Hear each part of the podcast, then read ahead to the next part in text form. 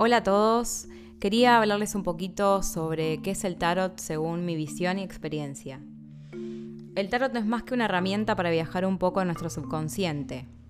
¿Qué utilizo en una sesión de tarot? La energía, la intuición, la escucha, la voz, las cartas obviamente y por supuesto la historia del consultante.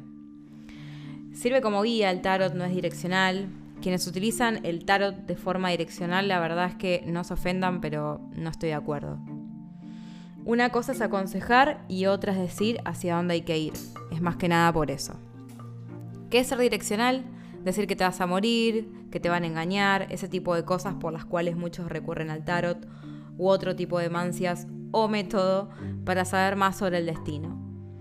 La verdad que yo no estoy muy de acuerdo con ese tipo de cosas porque tengo una creencia, y no solo yo, sino también otros, que el libre albedrío lo tenemos todos por derecho, o sea, al libre albedrío lo tenemos todo por derecho, y eh, entrar en que te va a pasar o no tal o cual cosa es muy determinante.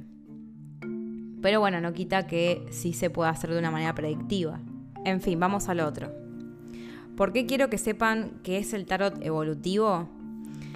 Porque puede ser una herramienta de gran ayuda, es una guía que viaja al subconsciente, que va más allá de lo que damos por sentado. Orienta al desorientado y es sanador. Eso desde mi punto de vista siempre. Lamentablemente se satanizó a tal modo de corromperlo.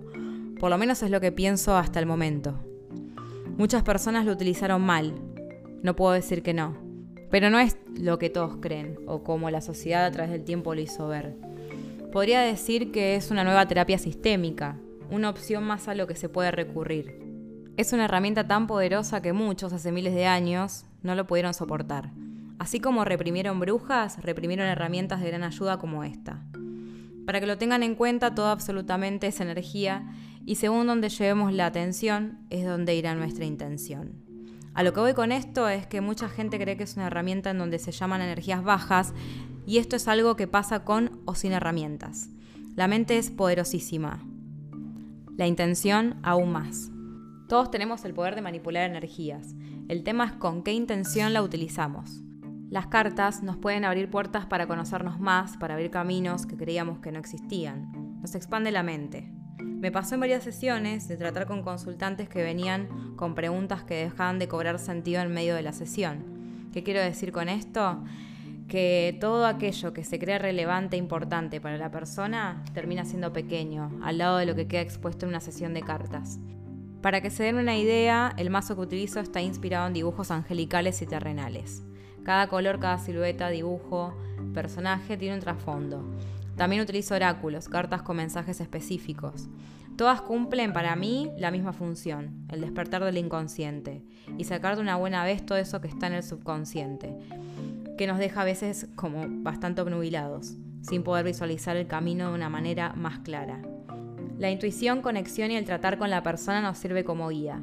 Puede llamarlo, pueden llamarlo perdón, bajada de línea o conexión con el más allá, aunque muchas veces yo lo remito a la conexión con el otro.